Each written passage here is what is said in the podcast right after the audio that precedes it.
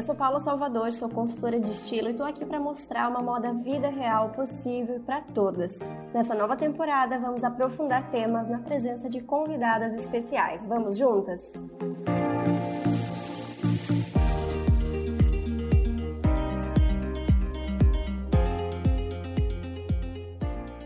Você se lembra como era o começo do Instagram? Fotos mais aleatórias, pôr do sol, caneca de café, foto no espelho do elevador, menos preocupação com o feed perfeito, com o filtro ideal. Se você quer resgatar um pouquinho dessa naturalidade das redes sociais, a Ariana Menck é um follow que vale a pena.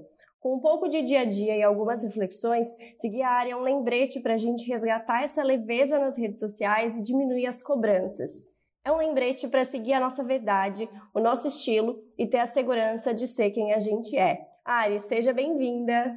Oi, Paula, muito obrigada. É, vou te contratar para escrever a minha bio. Eu adorei.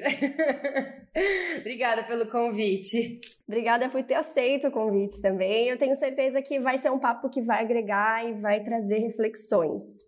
E para começar, eu quero voltar lá atrás e entender melhor como você começou a compartilhar conteúdo na internet. Paulo, eu acho que desde que existe internet eu faço isso de uma forma muito natural, assim, antes mesmo de saber que isso poderia é, é, ter uma relevância, né? Eu faço isso, sempre gostei muito de foto, e é um, uma herança, assim, da minha mãe mesmo, que ela sempre é, sempre gostou muito de foto, a gente sempre cresceu com isso, tem um tio fotógrafo, então é, quando apareceu o Fotolog, por exemplo, lá atrás, é, eu adorei essa rede social, porque era, era compartilhar foto, eu era Gold, que podia postar cinco fotos por dia, se eu não me engano, e tinha limite de 100 comentários por foto, que era muito, porque no normal era 10 comentários só e uma foto. Olha que loucura você pensar que você podia só postar uma foto e ter 10 comentários, né? E aí eu sigo fazendo a mesma coisa, praticamente assim, o, a mesma forma que eu lido com a rede social hoje é a que eu lidava lá atrás. E por que você acha que tanta gente se identifica? Porque de fato hoje existe uma comunidade mesmo no seu perfil, né? É assim que você sente também? Ah, eu sinto, é uma galera super legal, assim, eu adoro, eu sempre penso que se eu pudesse lotar um, um lugar pra gente sentar, tomar café, conversar, ia ser muito legal. Eu fiz uma tentativa disso num grupo do Telegram, uma, duas semanas antes do meu filho nascer, eu fui muito ingênua, achando que eu ia conseguir é, dar andamento, mas ali nasceram vários grupos, porque eu tenho a impressão de que existe. As pessoas que me seguem são têm, têm interseções muito grandes, então elas se identificam fácil uma com as outras. É, e eu sinto isso, é uma galera muito legal. Eu não sei por que, que elas se identificam, mas eu acho que é mais pela naturalidade mesmo, que eu compartilho as coisas. É, agora, nos últimos dois anos, sem filtro, eu acho que isso ajuda bastante, quando, né? Olhar rosto normal, eu acho que ajuda a gente a se identificar com quem está do outro lado. É, eu diria que é bem por isso. Talvez o motivo que te trouxe para a rede social, essa naturalidade, é o que te faz permanecer ela e ter criado essa comunidade de algo muito real. E eu acho até que o fato de não ser o teu trabalho, por não ser só uma criadora de conteúdo, isso acaba sendo um diferencial. E aí você não está preocupada em passar aquele conteúdo 100% do tempo. Tá ali também para lembrar o valor de uma rotina, de um café, de um rosto real sem filtro, como você mesmo falou agora, de fotos que lembram o começo do Instagram, sem essa preocupação de engajamento. E esse conteúdo, eu acho que ele está nas entrelinhas do que você vive e é isso que é tão legal. É, eu acho que isso que você falou de fato de não ser a minha fonte, claro, é um trabalho hoje muito importante para mim. Eu hoje estou super criteriosa com as coisas que eu faço publicidade. É, e não fico tão naquela neura de, meu Deus, essa foto não vai dar, essa foto, isso, eu não posso aparecer assim nos stories, porque ele, o Instagram entra nos meus intervalos do dia, porque eu tenho outra coisa acontecendo aqui, né? Tem né, a, o meu emprego, tem meu filho, então ela, ele entra muito no. É, como, é o único jeito que eu consigo usar o Instagram.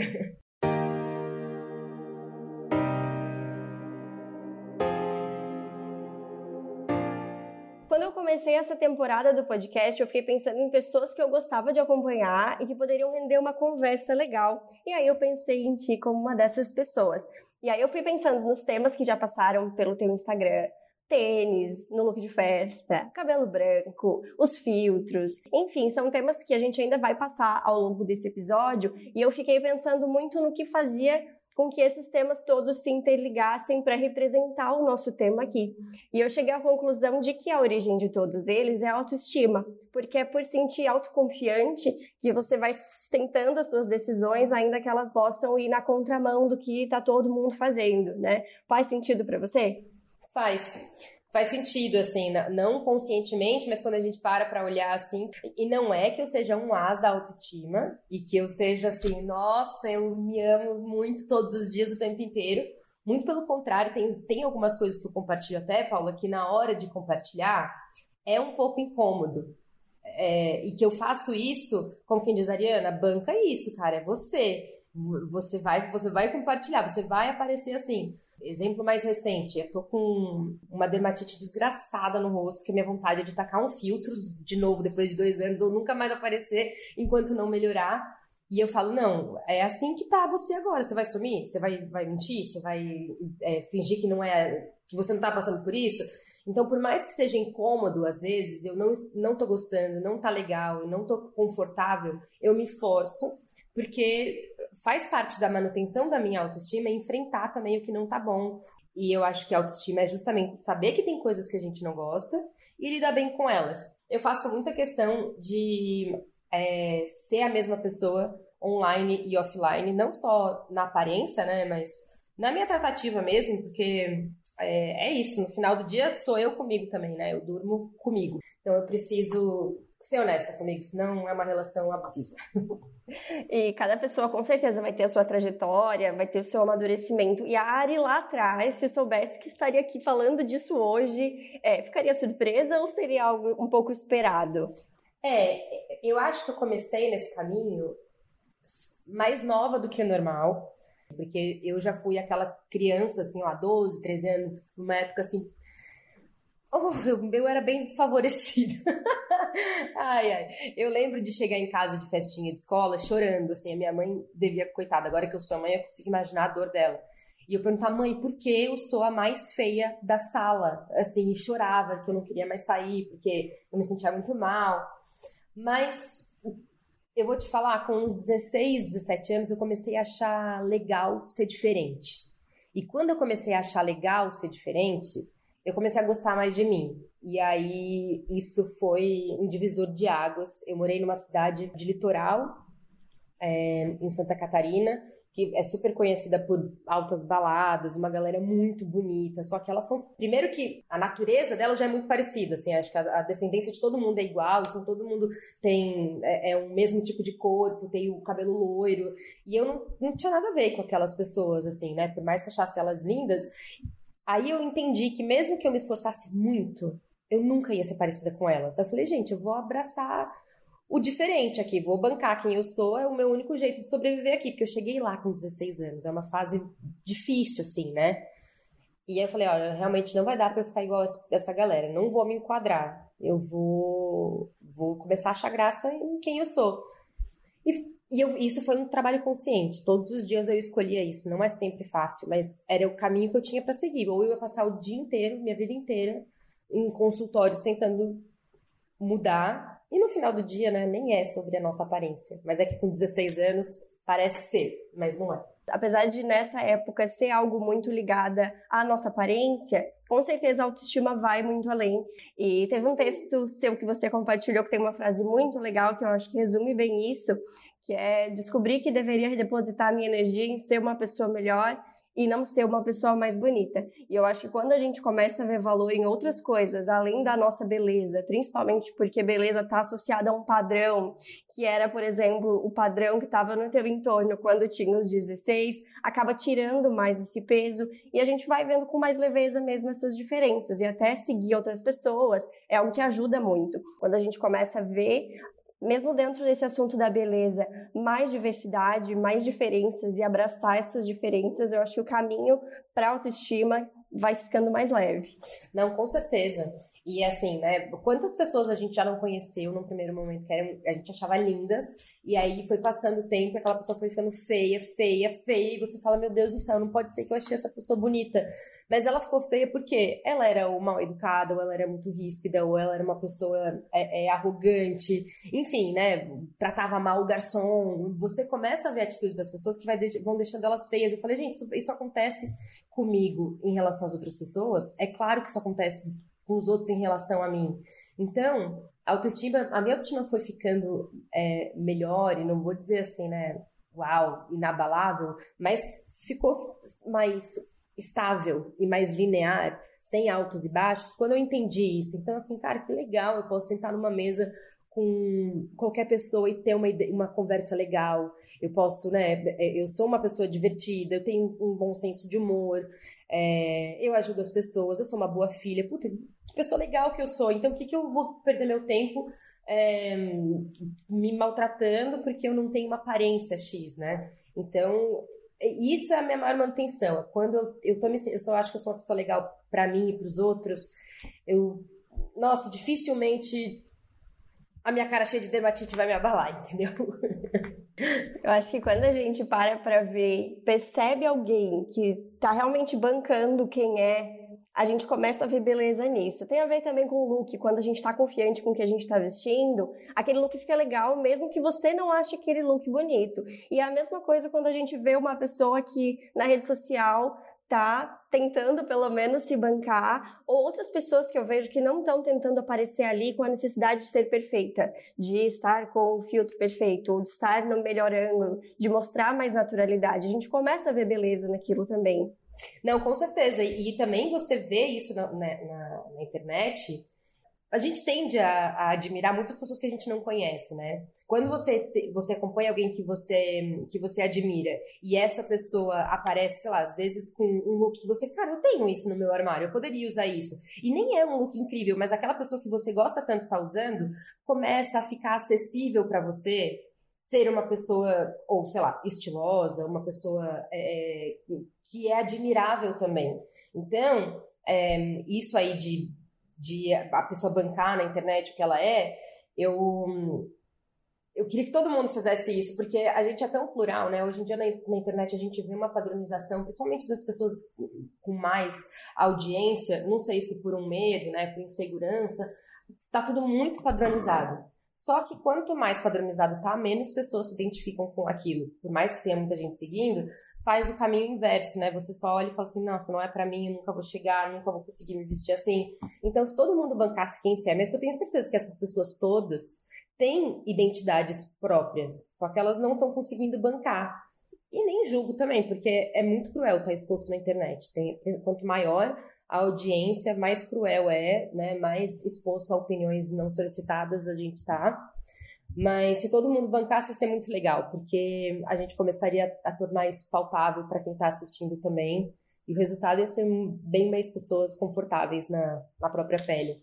Porque, infelizmente, o que a gente vê ainda hoje tem muito disso de, de parecer impecável, né? E eu me vejo muitas vezes nessa situação. Eu sou uma pessoa muito que gosta muito de estética, assim, estética no sentido de uma estética de uma foto, de um ambiente. Então, se a luz não tá legal, já tendo. Então, eu tenho uma autocrítica muito grande até para os conteúdos que eu vou postar. E eu tendo, tendo a tentar deixar isso mais natural. Então, ah, não, mas tudo bem se não tá 100%. Mesmo que o story seja 24 24 horas, para mim não, para mim eu já estou fazendo um conteúdo que eu quero que se fosse para ficar, ficaria. Então eu acho que falta muito desse, de a gente deixar mais é, mais leve, colocar menos cobrança, né? Seja na rede social ou para as outras pessoas levarem isso para outros âmbitos da vida também, para a gente ter um pouco menos de autocrítica. E quando a gente olha também para os outros com esse olhar de julgamento, de autocrítica, a gente vai fazer isso com a gente mesmo. Eu falo isso muito também do look. Quanto menos a gente olhar para o outro, entendendo que não devemos julgar, mais livre a gente vai se sentir. A gente acaba se libertando também. Não, totalmente. E eu não sei quem vem primeiro, se é a crítica ao outro ou se é a autocrítica, porque é uma coisa que se retroalimenta, né? E aí, gente, prisão completa, né? Se a gente entender que cada um tem a sua manifestação de criatividade, de estilo, de tudo é, vai ficar muito mais leve para si mesmo. Se as pessoas entenderem isso, que começa da gente para fora, aquilo liberta a gente mesmo, né? eu, óbvio que todo mundo julga, né, gente? Todo ser humano é julgador. Eu, é um exercício meu não julgar. Eu fico mais incomodada quando eu vejo muita coisa igual, assim, tipo, todo mundo exatamente igual. Até eu repostei um carrossel de alguma pessoa da Semana de Paris, da Semana de Moda de Paris. Cara, umas 15 pessoas exatamente com o mesmo look, exatamente a mesma coisa, parte de baixo, de cima, terceira peça, calçado, tudo igual. E isso me deixa incomodada, mas é, eu não deveria. Se a pessoa quer vestir igual, que se, que se vista igual. Mas é que eu acho um desperdício mesmo de manifestação criativa, de personalidade e tudo mais. Mas não diz respeito a mim também, né? Eu deveria ficar bem quieta. E trazendo isso um pouco mais pro look também, é, como, claro que a autoestima não tá ligada necessariamente à aparência física, mas deixa a gente menos refém de atender essas expectativas dos outros e se questionar para ver o que, que faz sentido pra gente, pra gente não entrar nessa padronização por medo de estar diferente, né? Queria saber da sua relação com a moda. Sempre foi uma relação de algo mais fácil, eu uso o que eu gosto, de mais leveza, ou teve esse momento, talvez já rolou alguma transição por aí? Eu sempre lidei muito naturalmente com a moda. É, sempre priorizei conforto, desde sempre, desde que eu me entendo por gente. Eu, é, com 16, 17 anos, na época de balada, eu já era a pessoa que ia pra balada de tênis. Então, é, isso mudou muito pouco. Só que quando eu comecei na minha vida profissional, na minha primeira carreira, depois antes de fazer a transição, que era o comércio exterior, era uma área extremamente corporativa, eu tive questões mais porque elas foram impostas a mim e eu não tinha como combater, porque é, eu tinha, eu era, era pedido de RH, eu tinha que cobrir as minhas tatuagens, eu não podia usar tênis, eu não podia usar calça jeans. Então, assim, tiraram todo o meu conforto. Só que é, foi uma fase de transição muito legal para mim, porque para mim era muito ridículo eu ter dois armários, um para trabalhar e um para sair. E eu comecei a pensar como essas peças poderiam conversar entre si. E é daí que hoje eu uso muito tênis com alfaiataria, eu uso muito é, jeans com camisa, porque eu comecei a ter que investir nessas peças lá atrás por obrigação, e aí eu buscava uma modelagem um pouco diferente, uma cor diferente, alguma coisa que, que me diferenciasse ou que traduzisse um pouco a minha personalidade. E quando eu tava, não estava trabalhando, eu dava um jeito dessas peças, de fazer uma releitura dessas peças. Então, hoje, o estilo que eu tenho hoje, ele veio também desse lugar de privação e de imposição do meio corporativo. Mas teve essa fase, eu acho que se eu fosse citar uma que foi mais delicada, foi essa. Eu tinha que me vestir de um jeito que me obrigava, mas eu usei a meu favor também. E quando você tentou fazer essas misturas, já existiam bem claras essas referências? Ou não? Foi algo que foi tentando ali no armário, foi saindo e foi gostando do resultado? Foi um pouco mais tentativa e erro, porque ainda era uma época que não era super bombada a rede social. Estou é, falando de 2010, 2011, foi no começo do Instagram, ainda não tinha essas gigantes fazendo conteúdo de moda massivo como a gente vê hoje. Não tinha o Pinterest para a gente ficar lá fazendo mil é, é, é, pesquisas de referência. Hoje você está com dúvida de como usar um blazer amarelo, você coloca blazer amarelo no Pinterest, você vai sair com 30 ideias. Na época era meio instintivo, teve ter feito um monte de combinação horrorosa, mas foi fazendo tentativa e erro. Mas, é, é, e aí fui ficando confortável comigo mesma, né, nessa nova configuração de look, vamos dizer assim. E aí eu comecei a adorar, tanto que eu saí do meio corporativo já faz um tempo e eu sou simplesmente alucinada por blazer e camisa. Então isso não saiu de mim, não. Calça de alfaiataria, eu amo. E nessa época dos blogs que começaram também lá em 2010, eu lembro que os looks eram sempre com salto, sempre. E eu lembro Sim. que eu tive blog um, mais ou menos nessa época e eu tenho looks assim que realmente a intenção era a gente tem que colocar o salto para ficar um look legal, mesmo que não seja um look que eu saia no dia a dia, eu preciso colocar o salto para dar aquele tchan. Então eu imagino que as referências da época realmente não eram tão simples assim de achar, né? Então realmente é, imagino é, que essa é. tentativa e erro foi refinando mais o teu estilo para chegar no que gostava e sem também aquela pressão da rede social, talvez, de expor de aquele aprovação. look e ter uma aprovação. É, porque se alguém no trabalho não gostasse da minha roupa, ela ia falar com alguém lá na hora do café e acabou, entendeu? Eu nunca ia saber que tava ruim. Então, ou tava ruim não, né? Que ela não gostou. E eu lembro muito quando eu comecei a trabalhar em São Paulo Fashion Week, na primeira vez que eu fui, eu tava com umas roupas mais ok, nada demais, nada muito chamativo, e as pessoas estavam completamente montadas. Passados alguns anos eu voltei aí E eu tava com essa pegada, uma coisa assim, arrumadona. Só que eu cheguei lá e a coisa já tava mudando. Então eu sinto que já tava mais próximo do que a gente vê hoje. Do tênis, das misturas, né? Que a gente já tá mais acostumada a, a realmente versatilizar as peças e buscar conforto. Menina, isso é uma coisa que mudou muito, muito, muito, muito. Assim, eu vejo é, o uso do tênis, né? Como ele se transformou ao longo desses últimos. E não foi muitos anos, não. Coisa de três, quatro anos, começou um pouquinho antes da pandemia e estourou na pandemia. E eu vejo muita gente falando, gente, com... mudei completamente meu jeito de me vestir na pandemia. É, esses dois anos fizeram eu não me identificar com nada do meu guarda-roupa. E aí eu penso, pô, e eu assim, eu, eu sou, sou a pessoa que não fica de pijama. Não fiquei nem um dia do meu puerpério, não fiquei nem um dia da pandemia. Eu acordo, troco de roupa. E eu simplesmente usei todas as minhas roupas que eu tinha desde de antes da pandemia, menos os blazers, que blazer era too much ficar em casa de blazer, né? Uma camisa eu ficava. E aí eu acho que começou a falar, gente, não faz o menor sentido ter roupa desconfortável, ter roupa para os outros, ter roupa para fazer um tipo.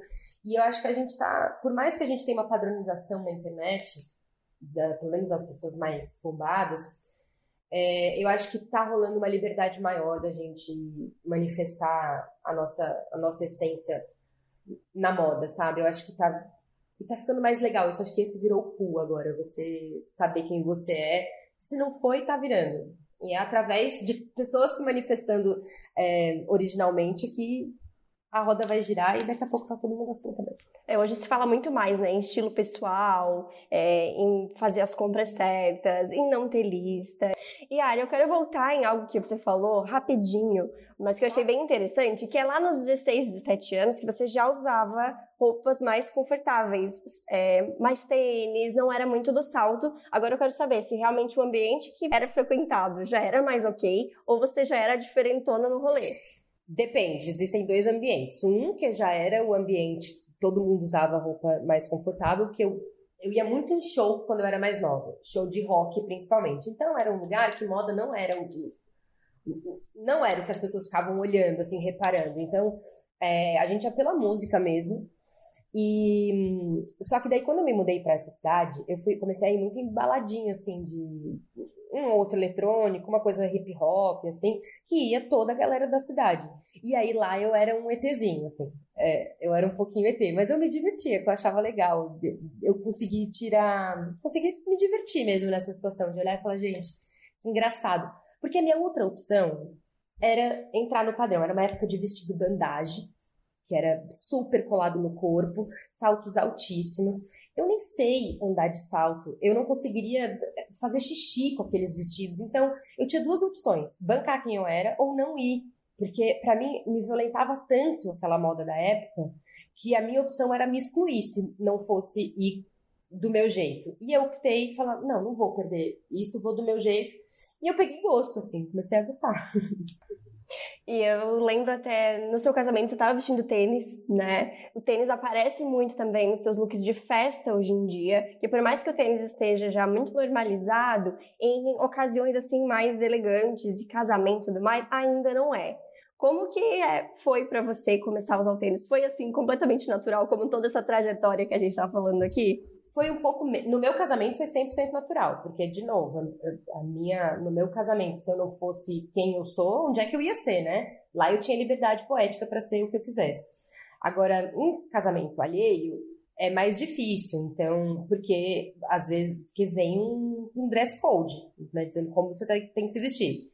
E eu acho muito cafona esse negócio de ter um único jeito de se vestir. Claro que as ocasiões pedem algum refinamento ou pedem é, uma atenção especial para aquele para aquela ocasião, né? Eu não posso tem muito disso. Eu por mais que eu seja uma devota do tênis, eu nunca vou querer chegar na, na festa de alguém e parecer que eu tratei aquela festa como uma ida no shopping.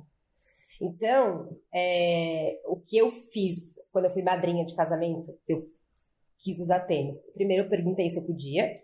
Falei, eu quero muito usar tênis. Posso usar? Aí a minha cunhada falou que não teria problema. Aí eu falei, tá, mas então eu vou compensar o tênis com um macacão inteiro de paetê. Vou brilhando muito de batom vermelho, porque eu queria que ela não acha, eu não queria que ela achasse que eu tava desdenhando a festa dela, porque muita gente acha isso, que o tênis é uma falta de cuidado, e não é. Então eu tenho isso, assim, eu preciso compensar de alguma outra forma para poder bancar o tênis. Mas eu sempre, ainda, eu pergunto para a dona da festa, você é madrinha de novo agora em fevereiro do ano que vem? E eu já perguntei para ela se eu posso de tênis, ela também já me liberou. Teremos mais um look de madrinha com tênis. É, e eu acho muito legal isso, porque é o que eu sempre falo, as pessoas têm muita, muita dúvida com relação ao look de festa. Toda vez que esse assunto aparece no meu Instagram, as pessoas vêm com milhares de perguntas. E, aliás, se eu for pensar no meu Instagram como um todo, o que eu mais recebo é: Paula, pode? Pode usar tal coisa? Pode misturar isso com isso? Pode misturar o tênis com outra peça? As pessoas são muito levadas a essas regras na moda de um jeito geral já. Mas quando vem a questão da festa, que as pessoas né, realmente se colocam uma energia naquilo para colocar aquele look, investem e tudo mais, eu acho que esse, esse medo, esse receio de não estar tá fazendo parte, ele aumenta. E o que eu explico é sempre isso, a mesma coisa que você falou, que tem que ter uma sensação de cuidado é, fazer jus, honrar aquele convite que foi recebido, né, valorizar essa festa que com certeza dá muito trabalho, envolve muita coisa. Então é isso que a gente precisa ver. Eu tô tendo um cuidado, tô mostrando um cuidado com o que eu tô vestindo, a altura dessa festa. Se sim, os caminhos são inúmeros. A gente pode fazer milhares de caminhos diferentes para chegar nesse resultado. E melhor ainda se for um, um, caminho que fale sobre você, né? Quem estiver ouvindo, experimente um dia fazer isso, né? Com o cuidado necessário nas festas, experimenta botar uma, não vou dizer botar um tênis, porque às vezes se eu tenho amigas minhas, se eu pedir para botar um tênis para festa, elas preferem morrer aí de tênis para festa, porque elas amam um salto. Então, é, experimenta botar esse cuidado é, na hora de se vestir sem deixar de ser quem você é, porque a sensação é tão gostosa. que assim, se eu tô vestida de um jeito que não sou eu, eu mingo, eu começo a murchar, assim. Porque eu, eu, meus ombros contraem, porque eu não quero que ninguém me veja daquele jeito que não sou eu. Eu sentia muito isso na época do meio corporativo. Em determinados eventos, eu não tinha muito como colocar a minha marca ali. E eu tinha que fazer reuniões muito sérias, falar com pessoas sobre coisas importantes.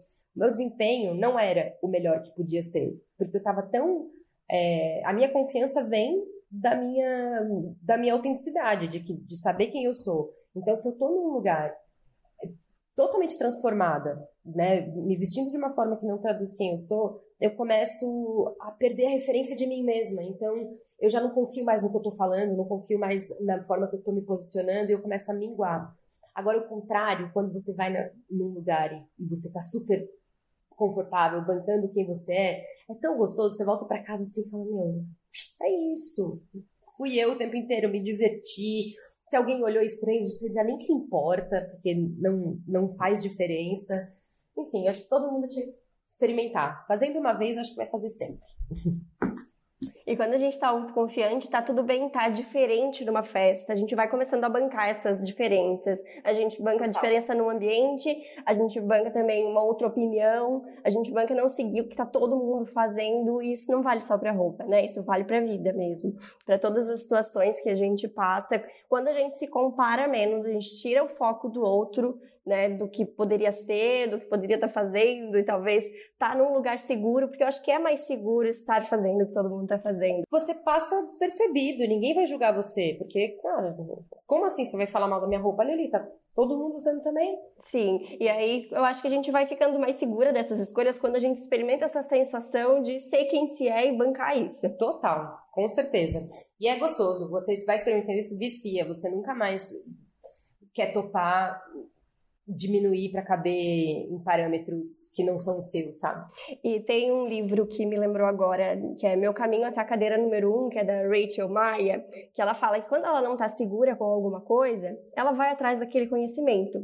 Então, eu acho que, que talvez falte um pouco isso. Eu não estou me sentindo muito segura com a roupa que eu estou vestindo, eu quero me expressar mais. Então, assim, vai atrás desse conhecimento, sabe? Ou vai atrás de experimentar, vai fazendo o que tiver ao alcance para realmente mudar essa situação expressão. Ou então, ah, não estou sentindo, me sentindo segura ao me expressar. Então, o que, que eu posso mudar para me sentir melhor assim, né? Eu acho que a gente tem que ir descobrindo quais são os nossos pontos que estão merecendo um pouco mais de atenção, porque a gente precisa estar confortável na gente mesma. Quanto antes a gente for resolvendo cada questão que for aparecendo, seja qual for, né, mais, melhor vai fluir todo esse caminho e mais fácil vai ser estar mais próximo da autoestima em todo esse processo. Total, e não é intuitivo, né? Nem sempre é intuitivo, porque cada pessoa tem uma jornada, tem uma questão, por exemplo, Eu vim de uma família que meus pais sempre nunca ligaram porque eu vestia, assim, sabe? Se eu queria, por mais que minha mãe achasse aquilo uma coisa muito esquisita ou muito estranha,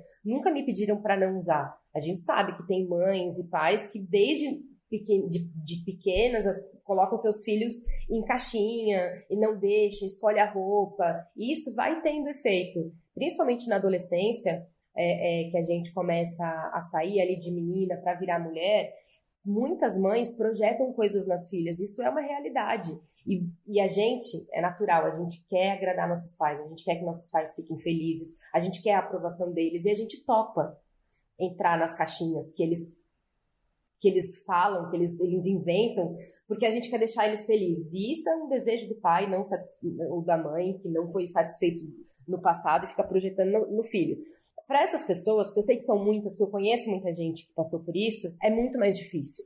É muito mais difícil encontrar o caminho rumo à sua é, identidade real, porque ela sempre foi podada. Então a pessoa não sabe nem o caminho, não sabe nem por onde vai. Aí uma terapia pode ajudar, uma consultoria de estilo também acho que pode, né, para você conversar, é, falar suas referências. Pô, o que você gosta? Me fala. De, de filme, livro, a viagem, a lugares, o que, que você gosta? Do que é feito você? A gente é feito de muita referência, né? e a partir daí tentar trilhar um caminho. É, não é, acredito que tem graus de dificuldades para cada pessoa, né, para enco encontrar sua identidade e bancar, mas não desistam, gente, não saiam dessa vida sem encontrar.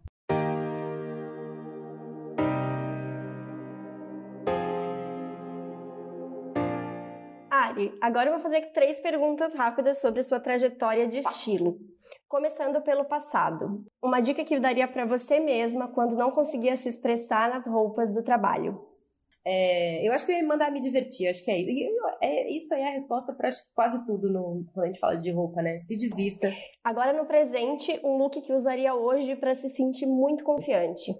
É calça e blazer igual, um conjuntinho e tênis. E para o futuro, uma preocupação que já fez parte da sua vida, mas que não tem mais espaço daqui para frente.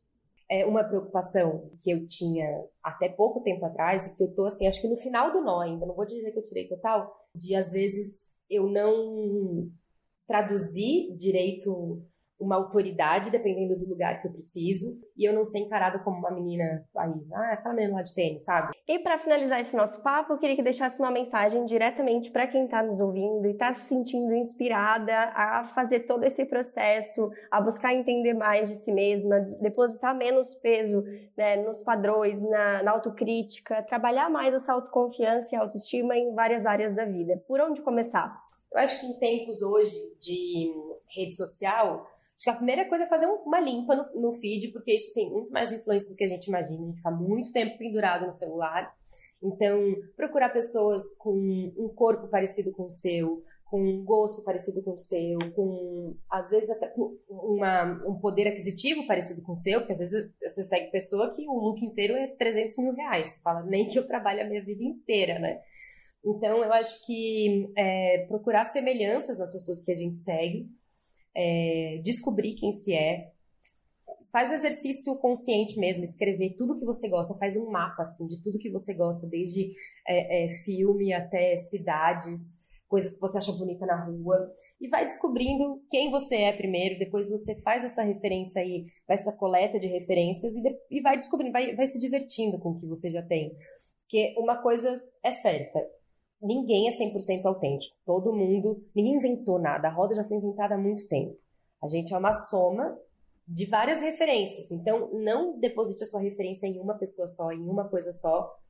Vai colhendo o que faz sentido de tudo quanto é lado, não só de estilo das pessoas, mas é isso. Cor, às vezes cores que você vê numa direção de arte num filme, você fala, nossa, essa combinação de cor é muito legal. Vai exercitando o olhar. Se divirta. Eu acho que o resultado vai ser muito, muito legal. Ai, obrigada, Ari. Obrigada por ter participado, por ter deixado essa mensagem final também. Eu acho que muita gente vai começar a colocar isso em prática depois desse episódio, começar a pensar no que realmente faz me faz ser quem eu sou e tentar colocar isso nas pequenas coisas da vida, no que tiver também incomodando, porque eu acho que é muito bonito te ouvir falar assim com tanta segurança, ainda que dentro dos teus processos, claro, te ouvir falar com tanta segurança e como é gostoso tá do outro lado de não ficar refém dessas expectativas alheias. Então, muito obrigada por ter participado, foi um prazer te ter aqui nesse episódio e tenho certeza que vai agregar esse papo e vai reverberar em muita gente. Tomara, muito obrigada, Paula, adorei, me diverti super. É, batendo esse papo com você e espero que o pessoal aí que está ouvindo saia inspirado dessa conversa. Obrigada mesmo.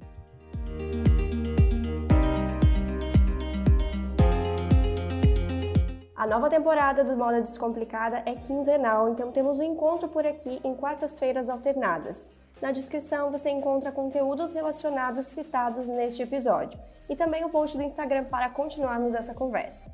Dicas, sugestões e feedbacks são super bem-vindos, então te espero por lá e até o próximo episódio.